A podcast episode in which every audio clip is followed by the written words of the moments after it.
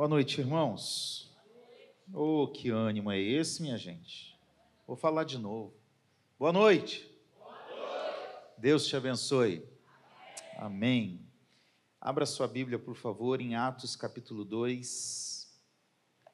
Vamos ler do versículo 42 até o 47. Atos 2, 42 a 47. Passei alguns dias ausentes com o pastor Anselmo já antecipou. Fui para Curitiba, na casa da mãe. Devo ter engordado uns 3 quilos. É bravo ir para casa da mãe, né? Ainda mais quando ela fica fazendo coisa para agradar a gente. Né? Todos acharam? Atos dos Apóstolos. Quem escreveu Atos? Lucas. Lucas. Diz o seguinte: e perseveravam na doutrina dos apóstolos e na comunhão, no partir do pão e nas orações. Em cada alma havia temor, e muitos prodígios e sinais eram feitos por meio dos apóstolos. Todos os que criam estavam juntos e tinham tudo em comum. Vendiam as suas propriedades e bens, distribuindo o produto entre todos à medida que alguém tinha necessidade. Diariamente perseveravam unânimes no templo, partiam pão de casa em casa e tomavam as suas refeições com alegria e singeleza de coração, louvando a Deus e contando com a simpatia de todo o povo. Enquanto isso, o Senhor lhes acrescentava, dia a dia, os que iam sendo salvos. Amém? Feche seus olhos. Senhor, é a tua palavra que nós lemos e é a tua palavra que será pregada. Que aquilo que o Senhor tem para falar comigo em primeiro lugar e com a tua igreja também nesta noite, o Senhor tenha liberdade de fazer, o Senhor tenha liberdade de atuar, o Senhor tenha liberdade de nos instruir naquilo que tu tens para nós. Ajuda-nos como igreja, é a nossa oração, em nome de Jesus. Amém. Pode se sentar. Eu não sei como que está em cima da, da, sua, da sua Bíblia, mas normalmente nós temos uns títulos, não temos?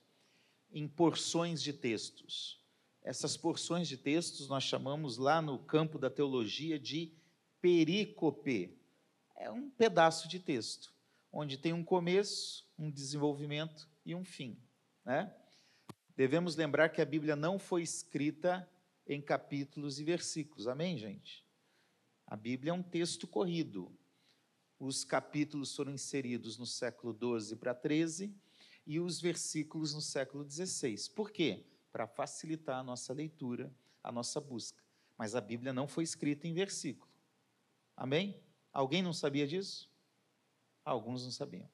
Por isso que todo crente tem que rejeitar uma doença séria que muitas vezes ataca os crentes que se chama versiculite. Já ouviu falar dessa doença? Ninguém pode ler a Bíblia por versículo. Amém? Porque ela não foi escrita para ser assim. Ela foi escrita como um texto. Então, priorize ler porções de texto como essa. Ler capítulos inteiros. E o melhor ainda, o jeito que eu leio a Bíblia, leia livros inteiros. A minha forma de ler a Bíblia é leia livro inteiro. Principalmente quando o livro é pequeno. Leia assim. Rapidinho você lê o livro inteiro. Amém? Ah, o Salmo 23 é uma maravilha, o Senhor é meu pai. É, mas leia todo ele. Filipenses 4,13. Leia o 13 se você leu o 10, o 11, o 12. Senão você vai achar que é super-homem de Deus e vai dar alguma coisa errada. Mas não era isso que eu queria falar. É só uma introduçãozinha. Aqui na minha Bíblia, esse título que é colocado em cima, ele não é parte do texto bíblico. É uma forma de nos ajudar a entender o que a Bíblia está dizendo naquele assunto. E aqui, para mim, aparece o seguinte título: Como viviam os convertidos. Eu não sei qual está aí na sua Bíblia mesmo. Como viviam os convertidos? Como que está a sua aí, Noemi? Conversão de 3 mil pessoas. Quem mais? Tem alguém diferente aí? Os novos crentes, os primeiros crentes. As primeiras conversões. Muito bem. Então eu quero, partindo desse nosso tema aqui, como viviam os convertidos, trazer isso para nós. Como nós devemos viver hoje. Esse é o tema da mensagem. Como eu devo viver hoje. Atos capítulo 2, nesse momento aqui, ele é posterior à descida do Espírito Santo, à pregação de Pedro, que começa ali no versículo 14, e a conversão de 3 mil pessoas. Já pensou? o poder de Deus foi tão grande, a pregação de Pedro foi tão ousada, aquele Pedro que negou, que estava com medo, que de vez em quando dava trabalho para Jesus, quando recebeu o Espírito Santo na vida, se tornou uma ferramenta poderosa nas mãos do Senhor, e assim, na pregação, 3 mil pessoas se converteram. Já pensou? Por isso que o crente pode ser problemático mas quando ele recebe o poder do Espírito Santo na vida dele, o problema fica em segundo lugar, porque quem passa a dominar a nossa vida é o Espírito Santo. Amém? Pois bem, eu queria destacar três lições, três questões práticas sobre como nós precisamos viver. Depois que esses três mil se converteram, Lucas dá uma resumida aqui Lucas é um historiador. Atos escreve 30 anos de história da primeira igreja, da igreja primitiva. E ele diz: olha, gente, esses três mil que se converteram viviam deste modo, desta maneira. Então isso tem a ver com a gente. Quando o Espírito age em nós, quando nós nos convertemos, nós precisamos viver de forma diferente. Você pode dizer amém? Pelo amor de Jesus. Antigamente era mais fácil de falar, esse é crente, esse não é. Hoje não está fácil, não. Está muito difícil. Irmãos, eu não estou falando de usar saia, cabelão, não tem nada a ver com isso, não. Estou dizendo de testemunho, de comportamento, de palavreado. Nós somos crentes em Jesus Cristo e os crentes em Jesus são chamados a ser diferentes do mundo. A questão é que está tão difícil que o mundo está entrando e está influenciando o jeito dos crentes falarem. E não é só os crentes. O que eu tenho recebido de, pelo Instagram, de, de vídeo, de pastor falando besteira, falando palavrão, não é brincadeira. De gente que trabalha e ele acha que é um agente secreto de Deus. Ninguém sabe que ele é crente. É o 007 de Deus. Não dá testemunho a vida não reflete, de fato, uma conversão. Então vamos ver como os, os, convertidos devem viver. Em primeiro lugar, existem ações que são decididas no coração. Veja, ninguém aqui é bom o suficiente para decidir sozinho que vai ser bom, que vai fazer correto. Nós só fazemos porque primeiro o Espírito agiu em nós. Amém? Não é que eu sou bom, então eu produzo frutos, é porque o Espírito está em mim e o fruto é produzido pelo Espírito que está em mim. Então, isso aqui não é um moralismo, um legalismo, uma regra do, de como ser ou não ser para te determinar ir para o céu. Você vai para o céu não pelas obras que você faz, você vai para o céu porque Cristo é aquele que fez a grande obra na sua vida, te perdoando e te salvando na cruz do Calvário. Agora, já que ele fez isso por mim, naturalmente eu tenho que responder essa ação.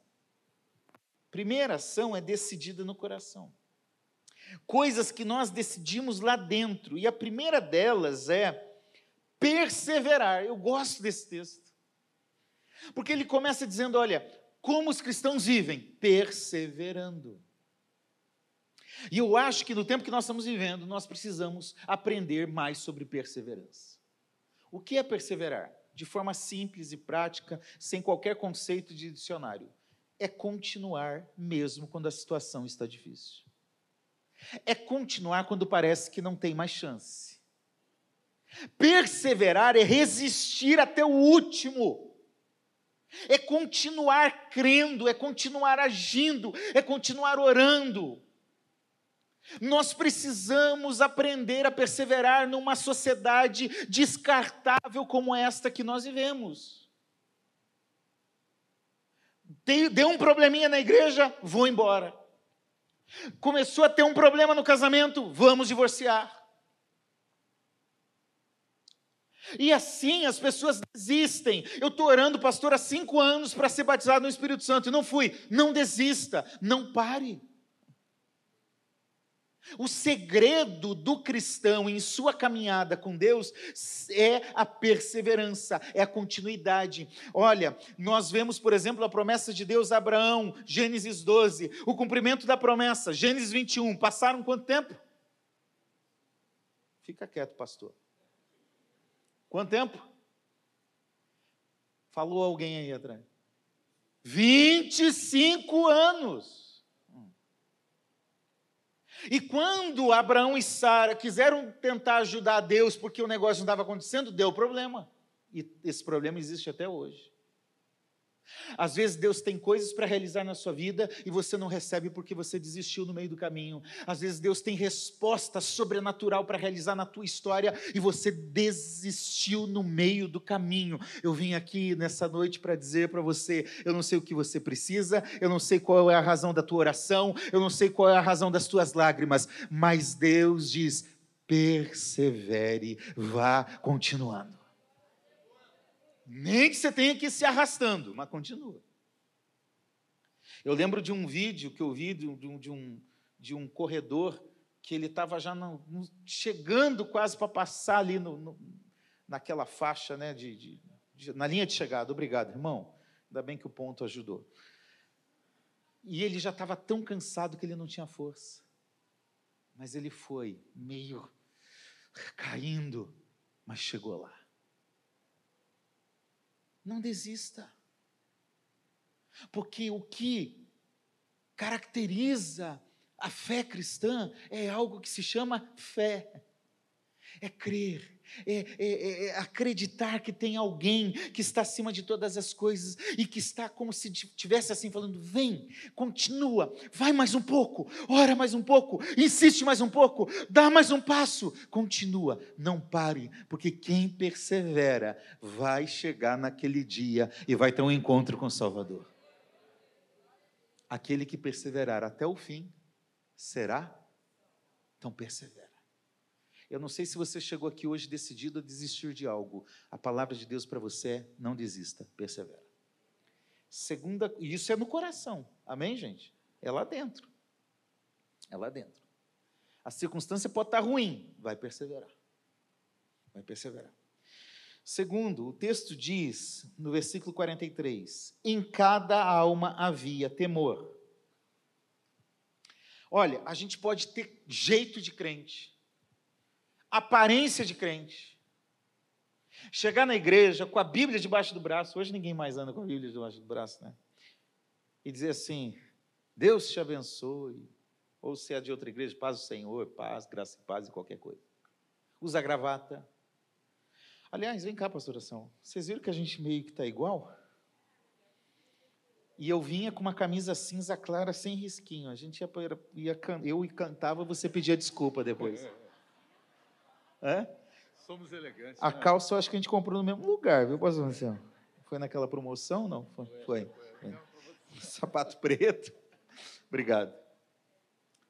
Às vezes a gente pode parecer crente, mas falta aquilo que vem de dentro. E como é triste ver isso. Como é triste ver a falta de temor a Deus na igreja desse tempo. A falta de temor a Deus em pessoas que pegam um microfone como esse para pregar, para cantar, para fazer qualquer coisa. A falta de temor em pessoas que lideram ministérios, departamentos, igrejas. Essa mensagem de Atos é para mim, para você. Em cada alma tem que ter temor. E o que é temor? Temor tem a ver com medo? Até tem a ver com medo. Mas é mais do que isso. Temor é respeito pela presença de Deus, é reverência pela presença de Deus. Eu, eu tenho tanta reverência a Deus, eu respeito tanto a Deus, que eu decido não pecar que eu decido agir corretamente, mas está faltando temor, não apenas nas decisões erradas de pecado, mas na forma como nós cultuamos a Deus. Falta temor no nosso culto ao Senhor. Falta temor quando nós ficamos no celular e não cultuamos. Falta temor quando o louvor está cantando e nós estamos como espectadores vendo o que está acontecendo. Falta temor quando a pregação está acontecendo aqui e a nossa mente está se o time está ganhando está perdendo ou o que eu vou fazer amanhã. Nós precisamos resgatar o temor ao Senhor. E isso é interno. Isso não se aparenta fisicamente. Eu posso até falar bonito, posso até enganar com as minhas palavras mas Deus sabe se há temor no coração. E temor se aprende com as Escrituras. Se aprende quando eu sei quem Deus é. Porque quando eu sei quem Deus é, eu tenho que respeitar. Sim ou não? Eu estava domingo em Curitiba. E aí eu fui no jogo com meus filhos, com meus sobrinhos, um monte de gente. E saindo do melhor estádio do mundo, do melhor time do mundo, Curitiba Futebol Clube. Acabou o jogo umas oito e pouco, Curitiba estava ficando escuro, sete, meia, oito horas da noite e tal. Eu esqueci de ligar o farol. Lá em Curitiba, a Polícia Militar tem uma, um batalhão especial de trânsito que é exigente, que é complicado. Então, a Polícia Militar do Paraná, se vê algo errado no trânsito, ela para e pronto, intervém na hora. Eu esqueci de ligar. E aí, eu estava na esquina, o sujeito veio e parou assim: Ô senhor, o senhor não vai ligar o farol, não? A minha vontade é falar: eu ligo se eu quiser. Mas eu sei quem é. Eu tenho que respeitar a função que foi atribuída pela sociedade àquela, àquela autoridade civil. Eu tenho que respeitar também porque ele pode me multar. Eu tenho que aprender a respeitar a presença de Deus em todas as coisas. E a Bíblia diz que o temor ao Senhor é um princípio de. Você quer ser sábio? Tema a Deus. Você quer viver de forma diferente? Aprenda a temer a Deus. Aprenda a respeitar a presença de Deus. Irmãos, Deus tem falado comigo já há uns seis meses e eu estou me preparando para tomar essas decisões.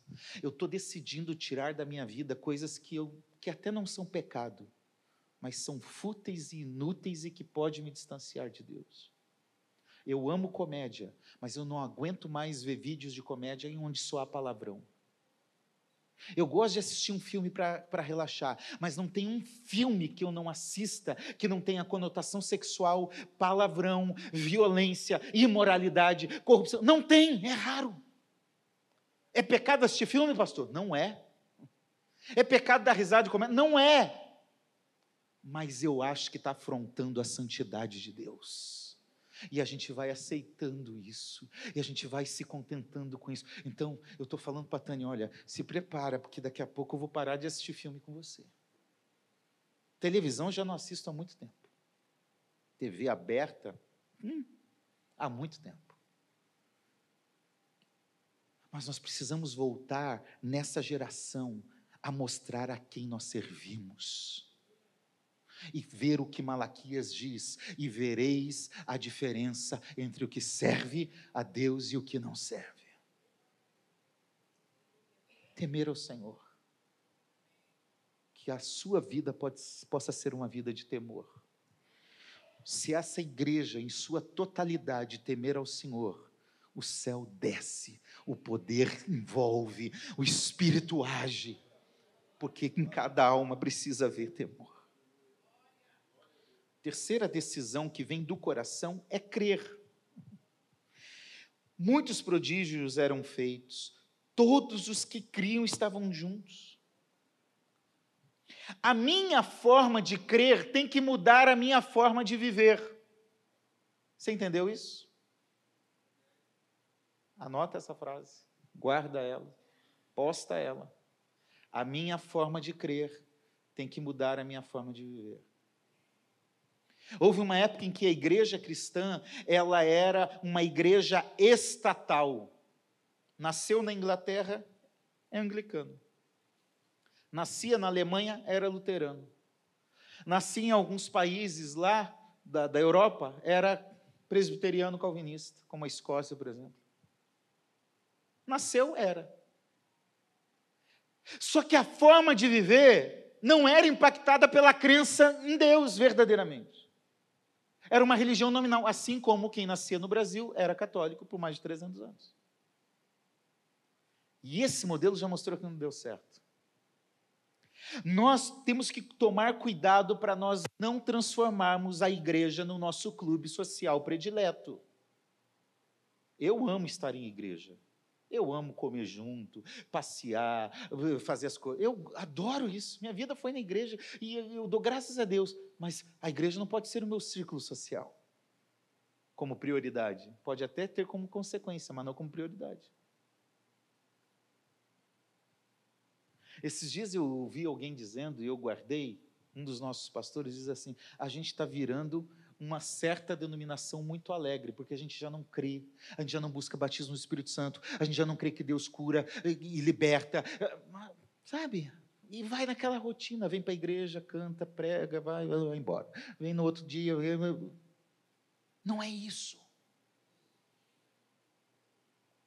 Nós somos chamados a crer naquele que criou os céus e a terra, naquele que morreu no nosso lugar, naquele que nos chamou para uma vida sobrenatural na presença dele e para vivermos de forma sobrenatural e diferente. Eu não sei se você já não acredita em algumas coisas, se você já cansou de orar por algumas coisas, mas hoje Deus quer renovar a nossa fé, a nossa forma de crer, a nossa forma de viver de acordo com aquilo que cremos.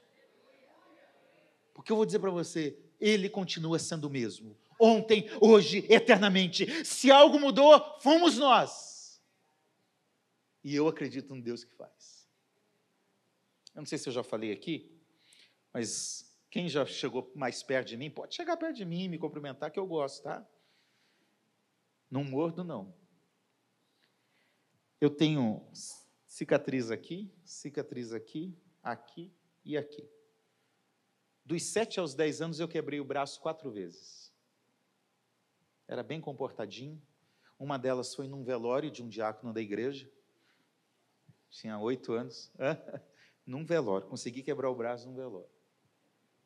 Mas também meu, meu, meus ossos eram muito fracos. Então, facilmente quebrava. Eu caía, quebrava. A quarta vez que eu quebrei o braço, estava com dez anos eu, o médico, eu era muito magro, tá, gente? Quando até o casar eu era magro, bem magro, bem magro. Eu era magro que dava dó.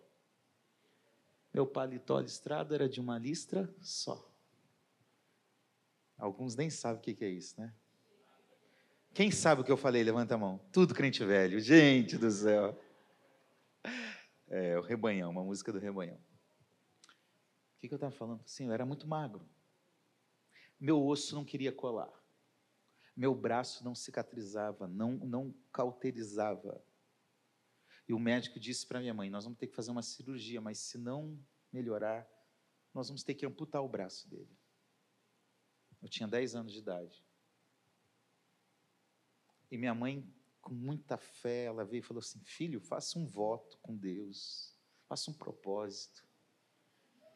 Que você vai aprender a tocar um instrumento se ele curar o teu braço e que você vai servir a Ele para o resto da sua vida. E mesmo que o médico tenha falado isso, você acredita que Jesus pode te curar, te manter o teu braço? Eu falei, sim, mãe, eu acredito. E eu comecei a orar com a minha mãe, num propósito de oração com a minha mãe. Fiz a, a cirurgia, coloquei platina, fiquei um, quase um ano com esse braço imobilizado. Mas ele está aqui porque não foi a medicina que resolveu, foi o Deus que cura e mantém todas as coisas. Creia. Volte a crer como você já creu. Volte a manifestar essa crença de que coisas sobrenaturais podem acontecer. E isso a gente decide no coração. Versículo 47 louvando a Deus e contando com a simpatia de todo o povo. Gente, nós precisamos aprender a se alegrar no Senhor e se alegrar na vida. Ser crente não é caretice. Tem alguns crentes que pensam que para ser crente tem que fazer cara feia. Não sorri, não brinca, não compartilha. Não precisa. Diga para a pessoa que está ao teu lado, irmão, pode dar uma risada de vez em quando. Pode, pode falar para ele. Isso.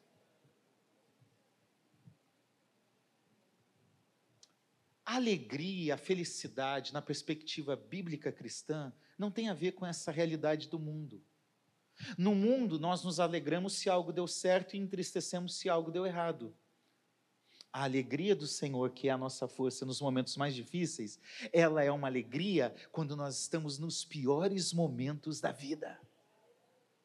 É a alegria que entrou em Paulo e Silas enquanto estavam presos, depois de serem açoitados, e à meia-noite cantavam e louvavam a Deus.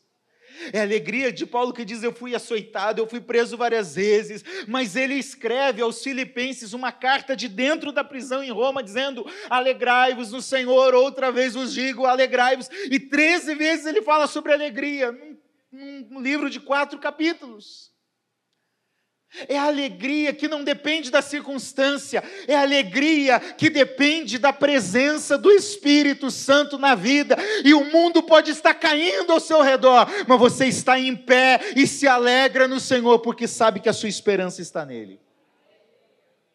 O mundo não pode se alegrar, porque não tem esperança, mas nós temos a alegria do Senhor, nós temos a esperança do Senhor. Então se alegre Decida isso no seu coração. Eu vou viver essa alegria. E vou compartilhar essa alegria.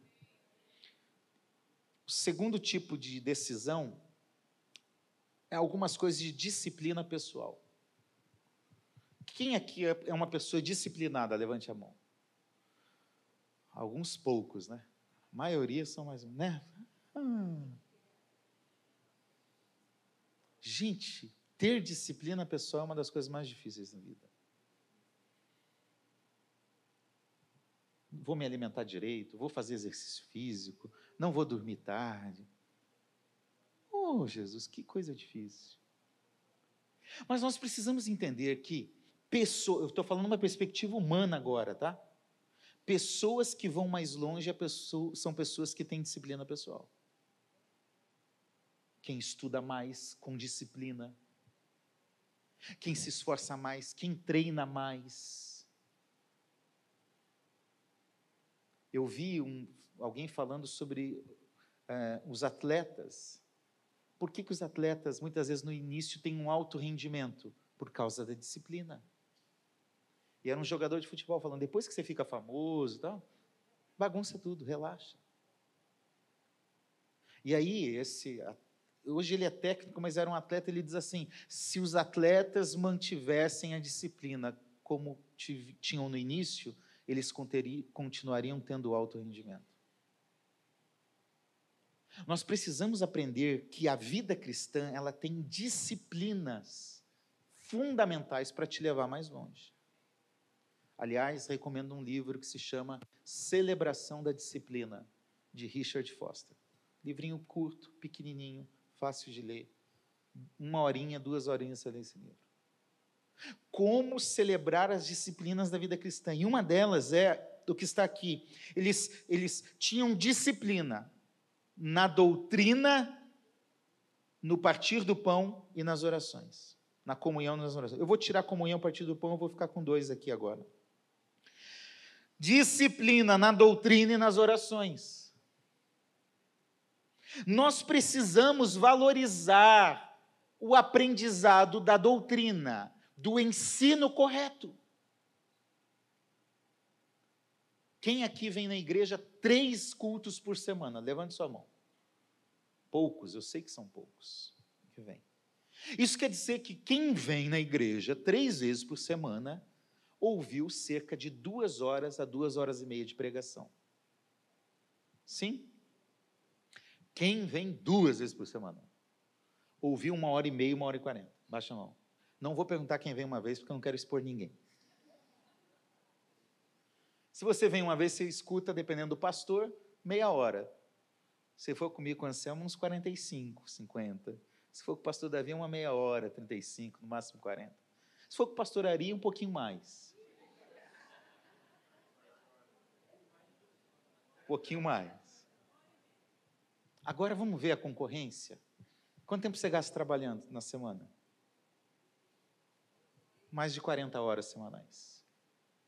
Quanto tempo você gasta assistindo alguma coisa na TV? Quanto tempo você gasta ouvindo música? Quanto tempo você gasta na série?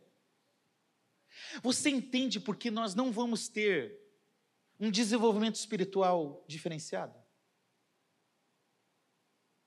Você entende por que as, as filosofias que Paulo chama em Colossenses de vãs filosofias deste mundo, elas vão nos seduzindo, porque a gente tem pouco tempo de ensino, de pregação, de doutrina e mais tempo de porcaria. E repito o que digo em vários lugares, já devo ter dito aqui e vou repetir de novo. A nossa mentalidade vai sendo formada por aquilo que nos alimenta. Aí a gente começa a relativizar a doutrina. Ah, isso não é. Isso não é verdade. Ah, isso não é. Deus é amor, é maior do que a verdade. Não é. Se você quer ter uma vida cristã fortalecida, você precisa desenvolver, se aplicar a aprender a verdade. Tem, ah, pastor, mas ele é tão sincero, ele tem tão boa intenção. Eu vou dizer para você: tem gente com boa intenção e super sincero que estará no inferno. Sinceridade não salva ninguém. Boa intenção não salva ninguém. Porque a verdade está sendo pregada.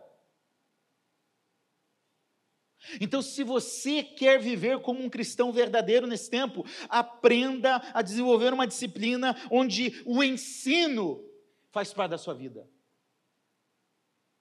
Onde no domingo você vai acordar sim, sete, sete e meia, oito horas, não sei, para estar às nove na IBD e, e, e, e, não valorizar apenas a segunda a sexta, que você tem que acordar seis horas para ir trabalhar. Porque para ir para trabalhar você valoriza acordar cedo. Mas no domingo, para vir na EBD, você não dá tanta importância. Você está fazendo uma escolha ruim que vai determinar o seu rumo. Outro, e perseverava na oração. Eu vi uma, eu vi um, uma frasezinha esses dias, diz que se alguém ora um minuto, todos oram com ele. Se alguém ora dois minutos, todos oram por ele, contra ele. Se alguém ora mais do que três minutos, todos oram todos batem nele. Como nós precisamos resgatar o lugar da oração nas nossas vidas. E não é aquela oração de pidão, Senhor me dá isso, me dá aquilo. Petição faz parte da oração, mas não é prioridade da oração. Oração é mais do que palavras, oração é o lugar onde Deus nos leva. Oração é o lugar de compartilhar, é o lugar de comunhão, é o lugar de diálogo, é o lugar de Deus, eu estou aqui conversando contigo e, e, e desenvolvendo esse tempo contigo. E oração, ela tem que se tornar um hábito na sua vida, tem que ser disciplina pessoal. Amém? Vamos orar mais, gente. Vamos orar mais. Disciplina pessoal, colocar a vontade de Deus na frente dos bens materiais. O que, que eles tinham? Tudo que tinham, eles compartilhavam as necessidades uns com os outros.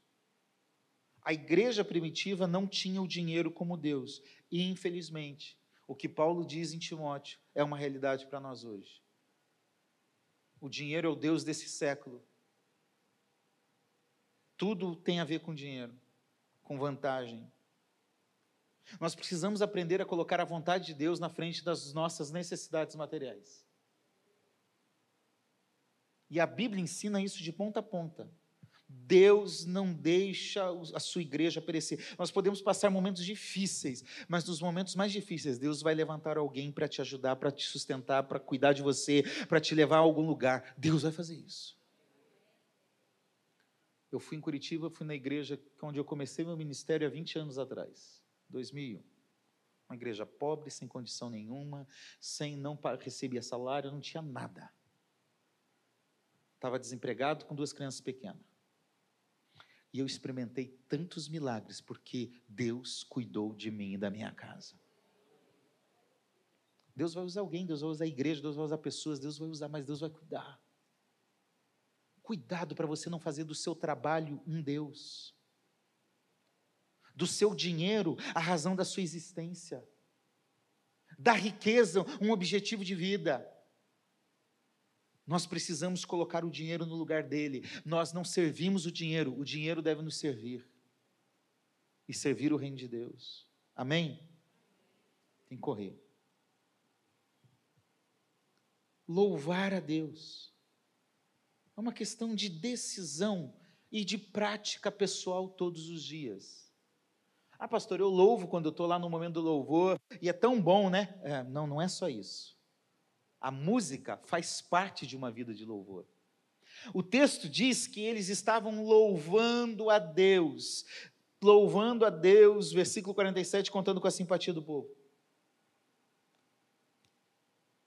Quer comais, quer bebais, ou façais qualquer outra coisa, fazei tudo para a glória de Deus. 1 Coríntios 10, 31. O teu tempo de férias tem que louvar a Deus. O teu lazer tem que louvar a Deus. A tua família, a tua vida em família tem que louvar a Deus. O teu trabalho tem que louvar a Deus. Onde você vai, o que você vê, o que você faz tem que louvar a Deus. O louvor não acontece quinta e domingo na igreja. Nós louvamos a Deus todos os dias. Sabe por que muitas vezes a gente entra na igreja e não sente nada e vai embora sem sentir nada? É porque está faltando culto na vida. Para que haja vida no culto, tem que ter culto na vida. Para que o céu desça no culto, o Espírito tem que conduzir a vida lá fora todos os dias. Então, em nome de Jesus, em tudo que você fizer, louve ao Senhor em todo o tempo. Louve ao Senhor. E aí, quando a gente se reunir como igreja, o nosso momento de louvor vai ser só o clímax do momento de adoração que nós temos em todo o nosso dia. Deixa eu correr aqui para terminar. Em terceiro e último lugar.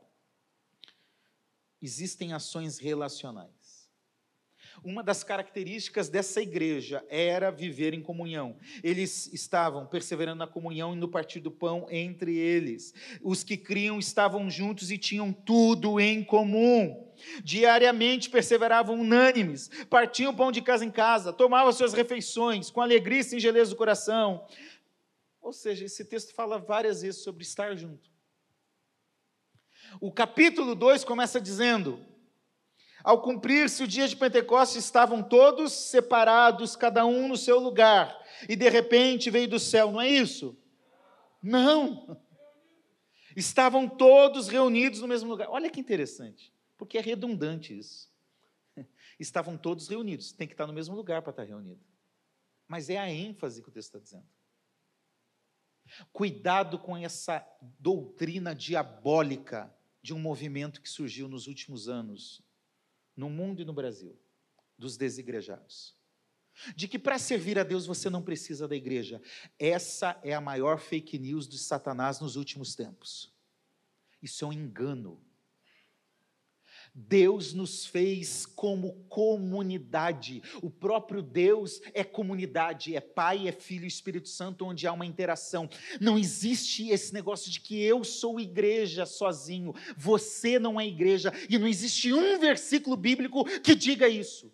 Isso é uma invencionice. E muitas vezes os pastores, e eu cheguei a falar, eu sou igreja, você. Não, não, não, eu não sou igreja. Eu sou igreja na comunhão, eu sou igreja no compartilhamento, eu sou igreja orando por você e recebendo a sua oração, eu sou igreja louvando a Deus com você e você louvando a Deus comigo, compartilhando o pão com você e você compartilhando comigo. Nós somos igreja na coletividade. E por isso que a Bíblia diz que a igreja é um corpo que tem muitos membros uns diferentes dos outros, e graças a Deus. Já pensou se todo mundo fosse igual? Se todo mundo usasse calça cinza, camisa cinza desse jeito, igual eu, pastor Anselmo? A gente tem que ter um pastor andando todo de preto para dar sentido nesse negócio. É isso que é igreja. É diferença, é comunhão. Às vezes a gente tem problema, sim ou não? E se você tem algum problema com alguma mão aqui dentro e está aí dando uma de birrento, eu não vou pedir perdão, e, e, e se converta hoje em nome de Jesus. Quebra as barreiras, igreja é isso. De vez em quando um olha torto, de vez em quando Paulo teve que chegar em Pedro, é, é, Barnabé teve que se afastar de Paulo, Paulo ficou bravo com Marcos. De vez em quando tem esse problema. Entre os doze tinha um que achava melhor que o outro, mas sempre há uma palavra que diz assim: ó, ninguém é maior, ninguém é melhor, porque em Cristo não há judeu, não há grego, não há escravo, não há servo, não há senhor, não há homem, não há mulher, porque todos são um em Cristo Jesus. Igreja é comunhão, é relacionamento, é serviço, é compartilhar a vida, é compartilhar e ter todas as coisas em comum, é entender a necessidade do outro, é ajudar o outro, é oferecer o, o, o ombro para o outro. Amém? E isso é uma decisão, uma decisão de ação relacional. Em nome de Jesus. Quem é o mais magrinho aqui hoje? Mais levezinho. Quem? Você não. Vem cá, Mário. Quantos quilos você pesa, Mário? 65? Que Deus me ajude. Vem aqui, Mário. Sobe nessa cadeira. Já estou acabando, tá, gente? Sobe aqui. Não, sobe. Fica em pé aí. A Bíblia diz algo que eu gosto muito. Um dia eu quero pregar esse texto aqui, Efésios capítulo 4. Diz assim: suportai-vos uns aos outros. Esse negócio, eu não suporto. Seja suporte. Suportai-vos uns aos outros. A Bíblia diz que na igreja, na comunidade, um membro ajuda o outro. Para o meu dedo se mexer aqui, precisa do braço. Para o braço estar aqui, precisa do tronco. Para o tronco se mexer, precisa da cabeça, do cérebro. Precisa um do outro. Um membro isolado, só um pouquinho então. Um membro isolado vai morrer. Membro fora do corpo não tem necessidade de existir, morre. Mas a Bíblia diz que a gente tem que ser suporte. E muitas vezes ser suporte um para o outro Vem aqui que eu vou te carregar agora. Se pendura em mim. Tá Isso aí. Olha, olha! tá pesado, você não tá com 65 quilos, não. Mais ou menos. Ah. Comida da sogra é boa, né? Comida da sogra, né? Suporte é isso aqui, ó. Às vezes eu vou ter que carregar alguém. Vai ser pesado, vai ser difícil. Mas eu sou igreja. Está com medo? Está tremendo um pouquinho? Eu sou igreja. Eu tenho que ser o suporte. Eu tenho que carregar aquele que é difícil, aquele que é pesado. Já fica aí. Fique em pé, por favor. A igreja vivia assim. Se você tem barreira com alguém dentro da sua casa, na igreja, irmão, quebra isso, irmão. Em nome de Jesus. A Bíblia diz que aquele que se humilhar será exaltado. Não é os humilhados serão exaltados, aquele que se humilhar será exaltado. Se humilha. Ah, pastor, mas eu estou certo. Não, não interessa. José estava certinho. Ele tinha sido vendido, ele tinha todo o direito de retribuir com justiça e com vingança, humanamente falando, aos seus irmãos.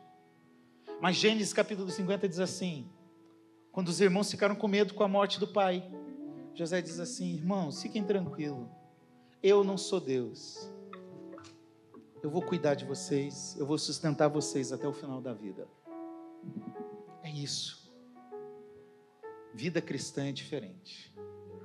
Igreja é um lugar diferente. E tem que ser diferente.